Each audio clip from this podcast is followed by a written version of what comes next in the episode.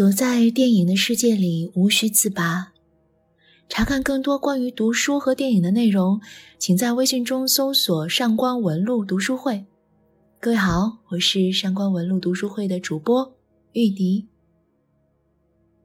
一个开始让你恨得发指的人，到最后让你哭着痛惜他的离开。但是哭着哭着，发现眼泪却是为自己而流。这就是圣殇带给我的感觉，也是我眼中的金基德。金基德的作品虽然重口暴力又漠视色调，但有时候也能起到以毒攻毒的效果，让看完后的自己好像酷暑天儿又自虐的做了一次高温瑜伽，灵魂骤然轻盈。抛开那些电影带来的不适感官背后。它总会让人看完之后不由自主的去思考一些什么。那些看似血腥暴虐、凶残恶毒，离自己那么远，又仿佛那么近，就好像高速路上的减速带，远远看上去只觉得很晃眼，但当你压过它，会切实的感受到那一下真实的震荡。金基德很会玩镜头，这是他的武器。他把蒙在人性上的一整大块遮羞布游刃有余地拆解又缝合，给有些恶补点光，再给微弱的善来点侧影。血腥的镜头只是阵痛，那些不带血的镜头才是酷刑。他们像利刃一样狠狠撕开你的皮肤，把五脏六腑全部掏出，在回味的时候，又好像在伤口刚刚长好的时候再撕开一次。把之前扔掉的随便抓一把，通通塞回去。有些本来不属于你的情绪和经历，也一下子和宇宙哪个角落建立了一种全新的链接。电影拍的是一个看似和我们无关的复仇与救赎的故事，但是回忆起来，某些镜头就是那么从皮肤慢慢渗透到血液，在循环流动中，让你逐渐抛开意识层面，去深入触碰某个潜意识的点。那就是自己内心深处不能向阳，也永远无法填满愈合的恨与伤。恨的源头永远是否定形式存在，是因为爱而不能，所以扼杀一个人的灵魂，不是复仇愤怒，而是毁灭他对爱的全部渴望。关系在构建之初，并没有爱恨对错之分，我只是想被你看见。无论是婴儿和世界，还是亲人与朋友，但是，如果每次伸出的手，世界都选择视而不见，这种关系连接的频繁失败，就会导致自由流动的能量变成深深的仇视与恨意。这种恨意的滋生，会切断所有试图再向外延伸的触角，紧紧的包裹封闭自己。死能量逐渐吞噬灵魂，让生能量无处残存。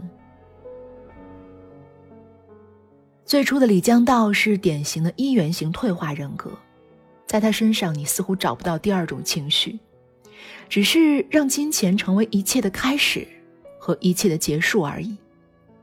他靠放高利贷为生，没有多余的感情。他其实不恨那些借钱不还的人，他只是选择用各种残忍的方式让他们致残，通过之后的保险拿到属于自己的钱。钱的正常流通，却更加堵塞了自己本该流动的灵魂。他的灵魂始终是奄奄一息的，这是他的选择。或许比起饲养肉体，显然照顾灵魂这个事儿更加费精力。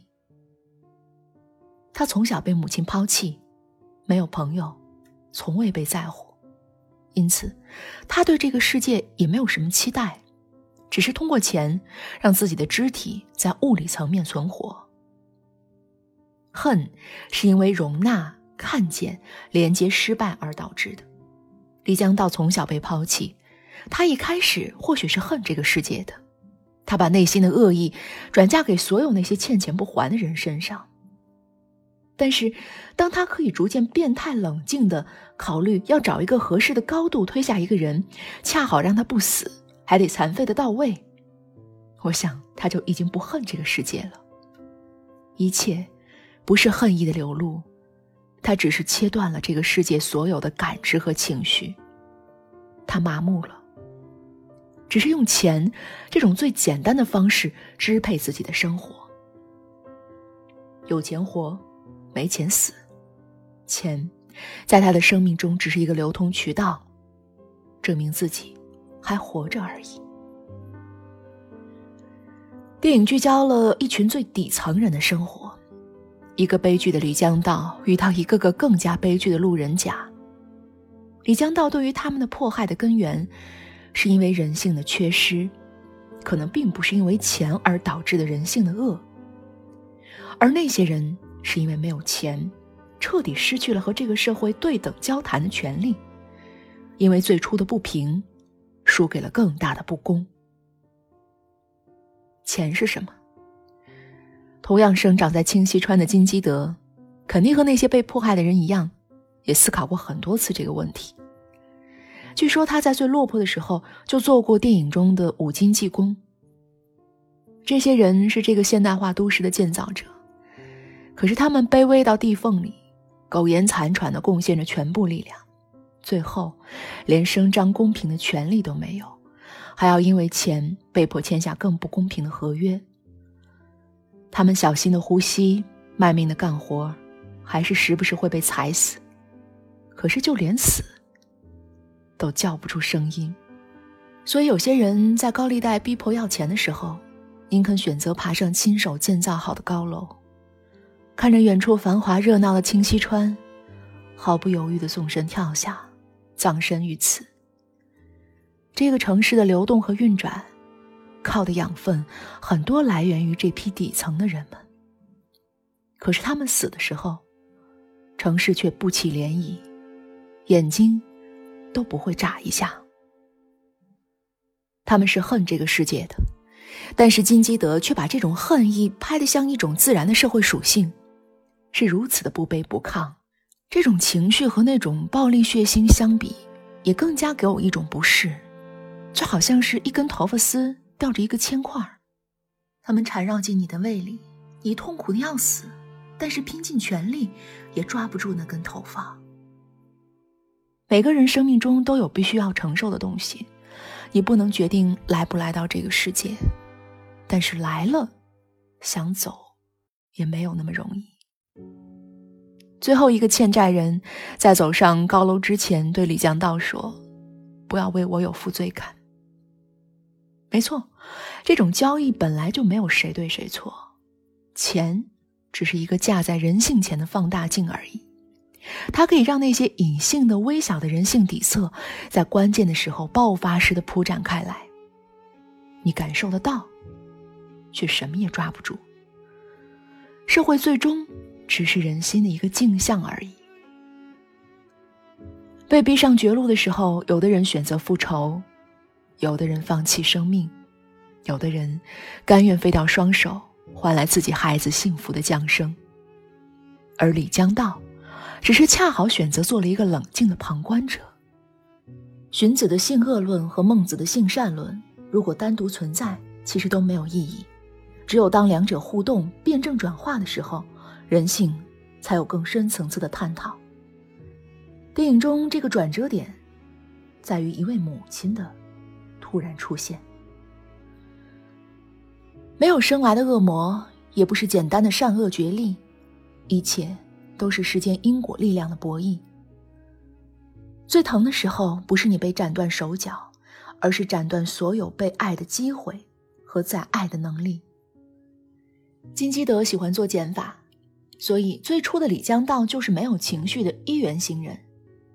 随着电影推进，人物形象逐渐立体丰满起来。恨的指向性开始明确的时候，爱就快来了。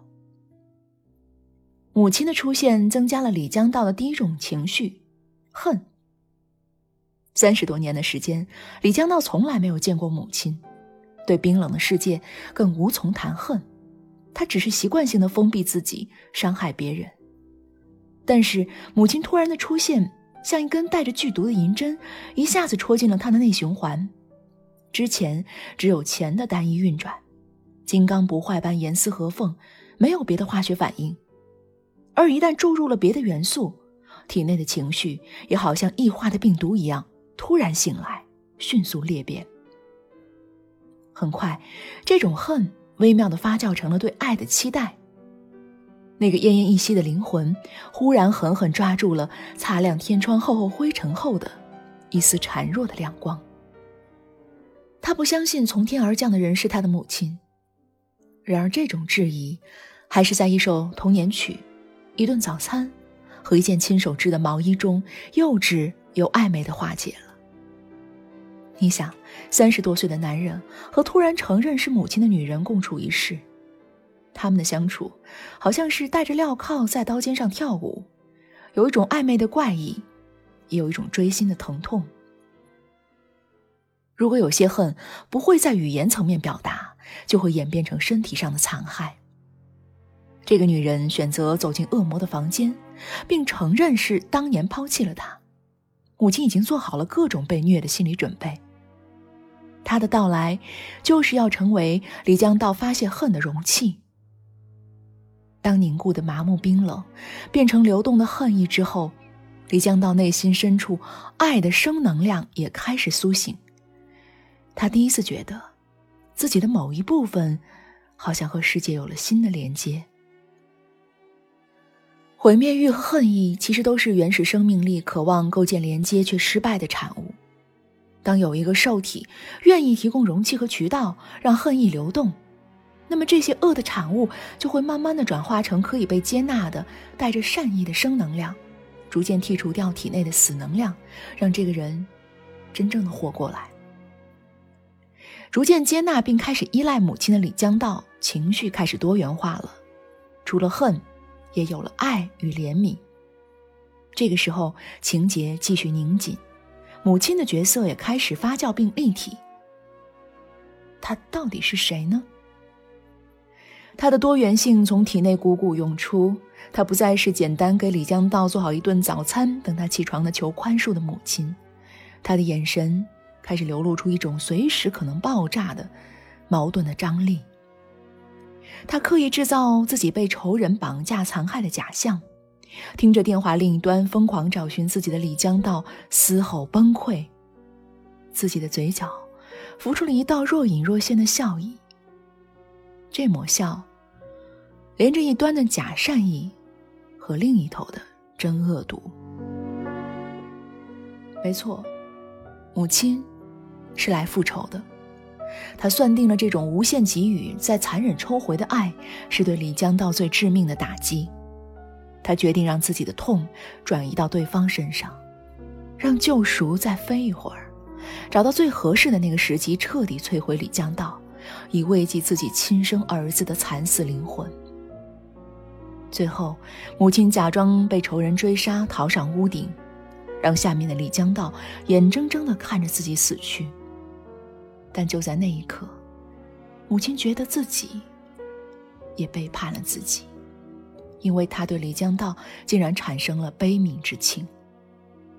他本以为这种打着救赎幌子的复仇可以成为痛苦的绝杀，没想到最后要结束自己生命的时候，却在毁灭中感受到了彼此唤醒的希望。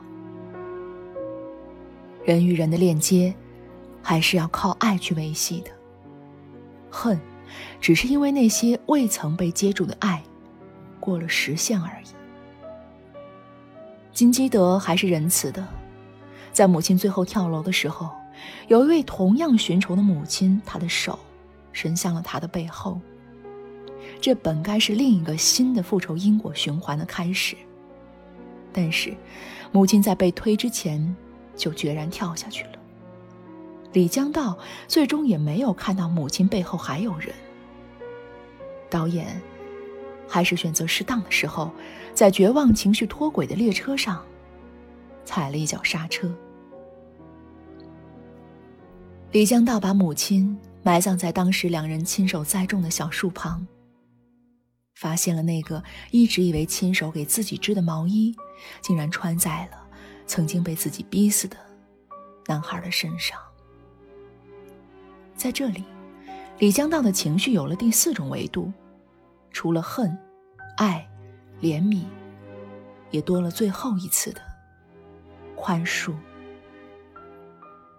知道爱是假的，母亲是假的，他没有发疯崩溃，没有再度想去报复，反倒是把毛衣穿在自己身上，和死去的母子一起躺在了泥土里。这个反转是金基德最让我叫绝的，就好像有人把粪土扔在你脸上，你默默给那个人递过去一张干净的擦手纸巾。和爱与宽恕的力量相比，恨的确太渺小了。李江到最后选择成全曾经要找他复仇人的心愿，完成自己从施虐、受虐到自虐的完整轮回。电影以暴力开始，以暴力结束。